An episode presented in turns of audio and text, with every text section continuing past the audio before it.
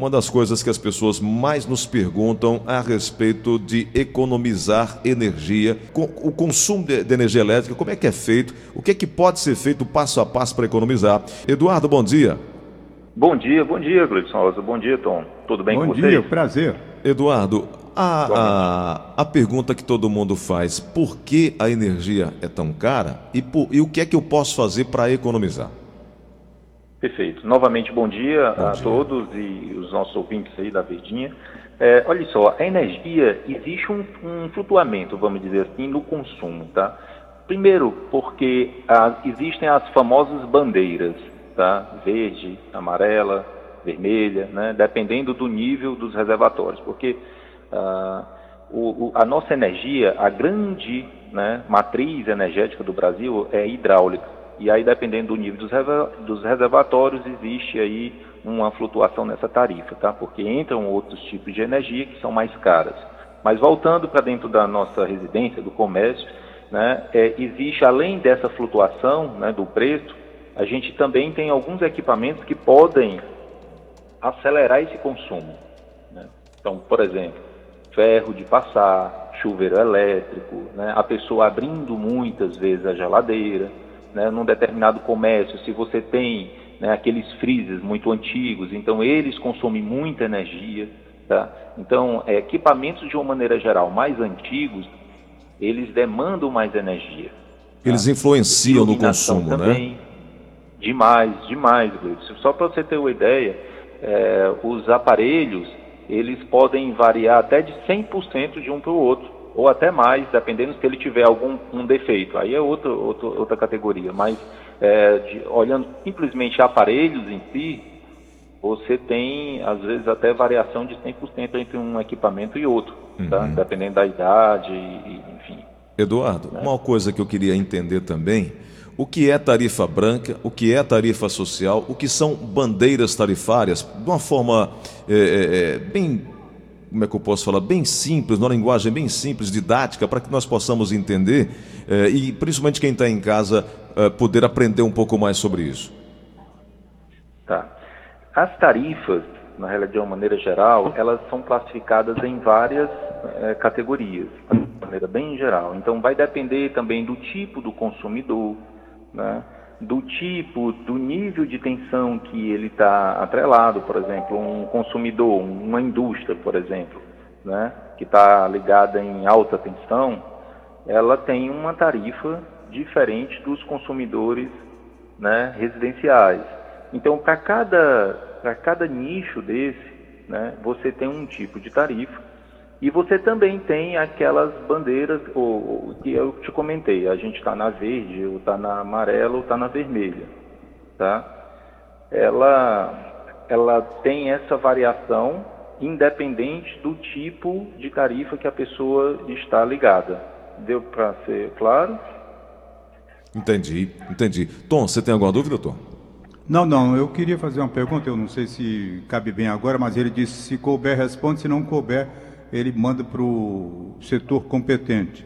Com relação a reclamações que a gente tem visto relativamente a mudanças de, desses medidores, uhum. eu, eu ouvi algumas pessoas, e pessoas bem conceito na cidade reclamando, porque acusadas de terem mexido no medidor sem nunca terem tocado lá. Como é que é feito isso, hein?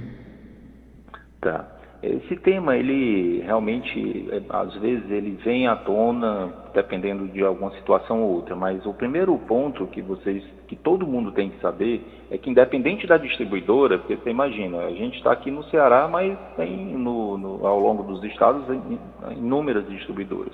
Então, todo esse processo, ele tem que ser auditado e aferido, tá? Os disjuntores, os medidores, perdão, eles têm um, uma calibração tá? E tem um certificado pelo Inmetro daquilo ali, tá? O, o, o, medidor, ele não é qualquer medidor, é um medidor que está homologado e que tem uma certificação, tá? Evidentemente que, como qualquer aparelho, né, ele pode sofrer alguma avaria, tá? Essa avaria, ele pode tanto é, é, induzir um consumo elevado como um consumo baixo, tanto para o lado quanto para o outro. Tá? Como é que funciona esse procedimento? qualquer consumidor que é, tenha dúvida em relação ao seu medidor, ela pode ligar para a distribuidora, no caso aqui da Enel Ceará 0800 285 0196, e é agendado uma perícia, uma vistoria naquele medidor. Né? Até que, lembrando que, periodicamente, existe também as leituras nos famosos relógios, né, que são os medidores. Isso também é um ponto, Leudson Tom, que também às vezes há uma variação na conta, porque pela legislação nós temos a obrigatoriedade de fazer essa leitura, mas não todo mês, necessariamente. Então, naqueles meses aonde o leiturista não passa, ele faz a média. Só que média, novamente, pode ser para cima ou para baixo, né? Então, se você tem uma média, por exemplo, de 100 kW, né? É, e naquele mês o leiturista não passou e você consumiu 80, vamos supor assim, você vai ser tarifado numa média de 100, ou seja, você está pagando 20 a mais. Só que no mês subsequente, que o leiturista for, ele vai perceber que você não consumiu aquilo lá. Então vai ser também é, deduzido aquele valor daquela energia que não foi consumida. Então muitas vezes a energia também tem essa flutuação, vamos dizer assim, de preço. Eduardo, nós temos classificações como cobrança de energia residencial, industrial, comercial, rural. Há um período, por exemplo, para quem tem indústria, em que a tarifa de tal hora a tal hora ela tem um percentual, é, vamos dizer, mais elevado do que o residencial. Como é que, como é que, como é que essa precificação, como é que essa taxação funciona? Que percentual é esse? Como é que vocês fazem é, é, essa, essa aferição? Perfeito. Uma boa pergunta. E aí eu até vou puxar um pouco a tarifa branca para tentar explicar um pouco mais. Uhum. Olha só, é, na, antigamente, as, os consumidores de alta tensão, né, aqueles que consumiam mais energia, né, é, é, eles já tinham uma tarifa diferenciada da baixa tensão. Nós aqui, que, que temos aqui uma casa e tem só geladeira, enfim, televisão, que o, o consumo, a tarifa, ela é constante durante as 24 horas. Para esses consumidores, existe uma diferenciação. Por que isso, Eduardo? Porque a gente existem picos de demanda de energia em determinados intervalos no sistema elétrico como um todo. Vocês imaginem o seguinte, a gente tem que entender que a energia que está na tomada da nossa casa ali, ela passa por quilômetros e quilômetros de distância em linhas, né, um emaranhado de linha imenso. Né? É, é aí eu precisaria retornar um pouco para falar do SIM. É o único SIM S-I-N, com N, né, não é com M, é porque é o Sistema Interligado Nacional. Esse Sistema Interligado Nacional é como se fosse grandes rodovias de passagem de energia, que está ligado do norte ao sul, do leste ao oeste do país. Evidentemente que tem algumas partes aí do norte ainda que não estão conectadas no SIM, mas uma grande maioria sim. Só para vocês terem noção do tamanho desse SIM, né, dessa rede, ela caberia na Europa inteira, tá? para vocês terem ideia do tamanho da dimensão dessa rede. Muito bem. Então essa rede tem determinados momentos que ela é mais demandada, tá? E para que é, a gente tenha também um, um limite, porque é, a energia ela passa por, pelos cabos, pela fiação, mas existe um limite daquele condutor passar. Se eu coloco muita energia naquilo ali, o condutor ele aquece e ele pode até romper. Então, para evitar esses consumos elevados em determinados picos e a gente gastar, a gente, quando eu falo o Brasil como um todo, tá? A nação, gastar grandes vultos né, de dinheiro para picos momentâneos, então foi tarifado já há muitos e muitos anos né, esses grandes consumidores aí para que eles diminuíssem o consumo em determinados é, momentos do dia. Tá? Então, existe uma variação de energia, de, de consumo, né, uma, no horário onde se gasta mais energia né, como um todo. A tarifa é maior, ou seja, a energia que está passando pelos condutores ela é tarifada, ela é mais cara, né, em detrimento de outros horários, né, por exemplo, na madrugada, de manhã, enfim. E aí, voltando um pouco para a sua primeira pergunta, em relação à tarifa branca, é exatamente isso também. Ou seja, o consumidor ele pode escolher determinados horários aonde o consumo ele é maior, a tarifa, vamos dizer assim, é maior ou menor, entende? Exatamente por conta dessa história que eu comentei. Né? Uhum. Entendi. Tom, é, o, o, consumidor também precisa ter a cultura de economizar e não achar apenas que a companhia ela tem culpa em tudo. Não estou aqui querendo eximir a companhia de, de qualquer possibilidade de culpa nisso ou aquilo, ou de serviço nisso, ou um serviço que seria ajustável àquilo. Mas nós temos também que ter a, a cultura, né? Muitas vezes é, nós não trocamos a fiação no período correto, não trocamos as lâmpadas é, para econômicas. Muitas coisas têm que partir também do consumidor, obviamente com observância em tudo aquilo que a empresa de fornecimento de energia precisa ter e também as agências reguladoras de olho também em tudo que está acontecendo, viu, Tom? É, esse cuidado é ninguém mesmo. tem, na verdade é difícil, não é? Eu, por exemplo, se você me perguntar quantas vezes eu dei uma olhada naquele medidor que está lá fora, eu não sei, na minha vida eu tenho 73 anos de idade, eu acho que não olhei nenhuma vez, entendeu? Quero nem saber, eu quero saber a conta. Agora tem um detalhe, doutor, quando a conta vem alta, eu vou chiando aqui com todo mundo. Apaga a luz, não sei o que, que é negócio todo. Eu tenho muito mais, assim, experiência pelas reclamações que às vezes a gente recebe aí na empresa do que propriamente experiência dentro da minha própria casa tá certo? Então, por exemplo, eu tive uma reclamação de uma pessoa que estava com a casa no Eusébio desocupada, não ia lá de jeito nenhum, não ia lá no Eusébio, a casa era de, de, de fim de semana, e a pessoa estava ocupada aqui na cidade, não ia lá. Quando chegou uma conta de 5 mil reais, essa conta, inclusive, foi motivo de uma divulgação aí na empresa, entendeu?